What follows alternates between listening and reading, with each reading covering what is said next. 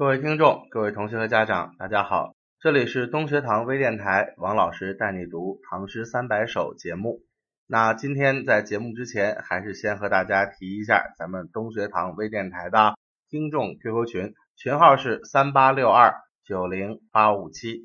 加入群之后，欢迎大家踊跃的提出对我们节目的意见和建议，同时也可以把您的疑惑和自己的一些见解在群里面和大家进行分享。那么同时呢，在群里举行的各种各样的群内活动，您也可以参与其中，赢取属于自己的精美小礼品。欢迎大家踊跃的加入我们的东学堂微电台听众 QQ 群。那么在今天的节目中间呢，我们给大家来介绍一位新的诗人和他的诗作。大家把《唐诗三百首》这本书翻到第二百零三页，二百零三页的中间有这位诗人的生平简介，他的名字叫戴叔伦啊。戴叔伦这位诗人呢，在当官的时候还是很受肯定的，只不过他的诗歌呢，啊，这个没有被列入当时同时代的大历十才子之一啊，也有很多的散失。所以现在能够收集到的这个戴叔伦的作品里面掺杂了大量的后代的，比如宋元明清时期的这个诗歌啊，混杂在其中。那么我们也只能从唐人的记载中间找到一些戴叔伦的相关的诗句啊，所以没有把它放在大历十才子的中间。但是他的诗歌呢，还是很有名声的啊，在当时也受到了一些人的赞赏。那么他的这个诗歌整体的风格。啊，还是典型的中唐风格啊，就是比较讲究雕琢，但是情绪相对来说比较的低沉。那我们来看一下今天咱们所选的这首戴叔伦的诗歌，叫《江乡故人偶集客舍》。这个《江乡故人偶集客舍》是《唐诗三百首》中间所选用的题目，但是在其他的选诗的版本中间。这个题目也可以写作叫做“客夜与故人偶集”。客夜就是在出门做客的时候，一个夜晚，哎，和一些自己的同乡啊、老朋友们偶然的聚会，这叫做“客夜与故人偶集”。总之，他给我们提出来的是一个什么状态？就诗人呐，他应该是离乡背井，在外做官的一个状态，然后偶然的。就见到了自己的几个同乡好朋友，于是大家就临时召开了这么一次小型的宴会啊，是这样的一个场景。那么在这个场景中间，诗人本人是哪儿人呢？他是江苏人啊。咱们这个诗歌的这个生平简介里头写到说润州金坛人。那么这个润州实际是哪儿啊？就是今天的镇江啊，江苏镇江，正在长江边上。所以叫江乡故人啊，就是我的家乡本身就靠着江边。然后呢，这个我的家乡靠着江边儿，那我现在身在何处啊？对吧？在我们《唐诗三百首》的注解里头，把它写作是诗人正在长安做官啊。但是诗句里头又说什么呀？说我们在江南遇见啊。所以这里头可能就有两种不同的解释。到时候我来给。大家做一个简要的说明。咱们先来看一下整首诗歌的诗句内容：天秋月又满，城阙夜千重。还作江南会，翻疑梦里逢。风知惊暗阙，露草泣寒虫。羁旅常堪醉，相留未晓钟。好。那么这首诗歌既然是在离乡背井的时候遇到了同乡亲人，那大家想一想，他的感情基本上就应该是什么感情啊？叫做思乡之情，对吧？就是跟家乡的同乡好友好不容易暂时聚会，那自然就更能想起家乡，更有这样的一种离别漂泊之情了。所以在这个诗歌里头，开头就给我们渲染了一个比较暗的气氛啊。叫天秋月又满，天秋啊时节已经是秋天了，月又满呢，哎月亮正好也圆了。那么见月思乡，这是我们中国古代诗歌多么常见的传统啊！这个月又满啊，看着圆圆的月亮，我自然的也就该想起远方的家乡了。接着叫城阙夜千重，这个城阙注解里说是长安，其实没有一定之规说它必须得是哪儿啊。那么城阙指的就是这重重叠叠的这个城市里面的这个房檐屋脊啊，或者是比较高大的建筑。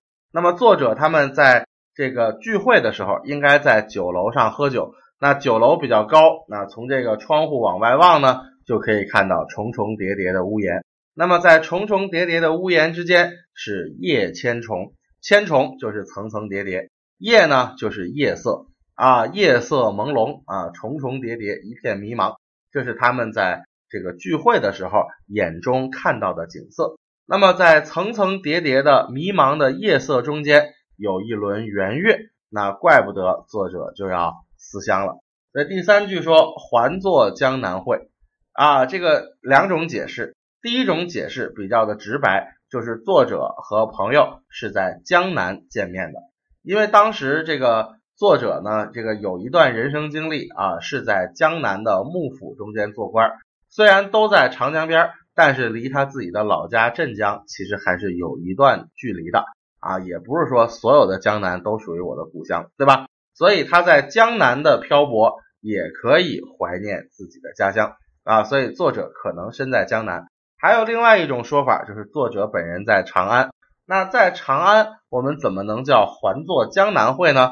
意思就是我和我同乡的故人见了面，就仿佛我们在家乡会面一样啊。所以这里头这句有另外一个解释，叫好像我们当初在故乡的聚会。叫还作江南会，这个时候，这个江南就是指作者本人的家乡了。说我和你这次见面，正如同我们当年在故乡见面一样，让我怎么样啊？感觉自己又回到了故乡的日子，所以他才能接上第四句，叫翻疑梦里风。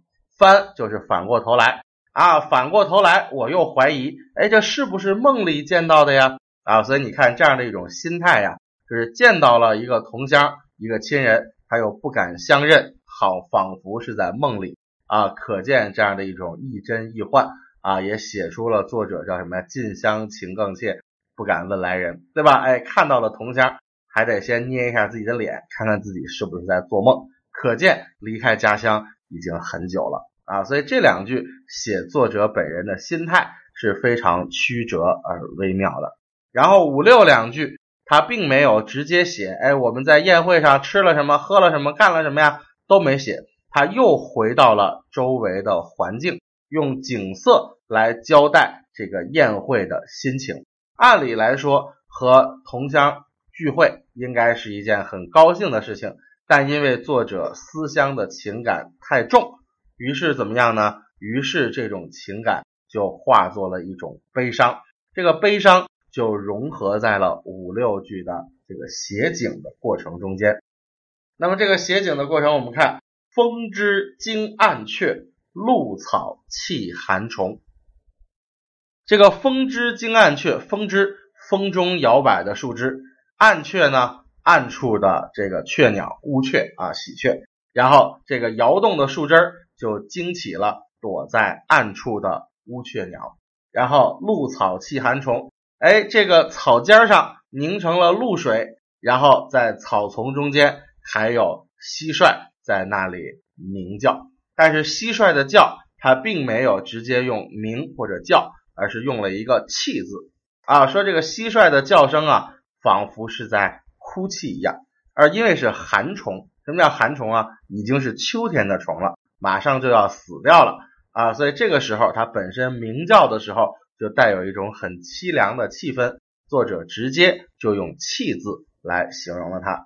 所以你看这两句的景色啊，这个风中的树枝啊，然后这个被惊起的这个乌鹊，说白了是什么呀？就是回不了窝啊，没有办法安居这样的一种状态。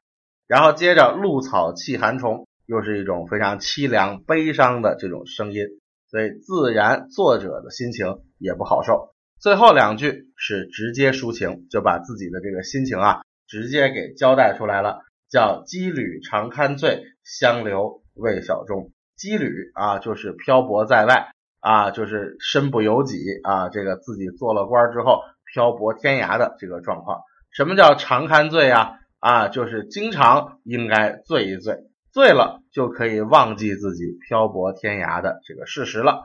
于是叫相留未小钟，就把这个同乡接着怎么样留下来一起喝，而且还很害怕听见早晨的报晓的钟声。我们说晨钟暮鼓，对吧？早晨的时候要敲钟提醒大家天亮了，该起床了。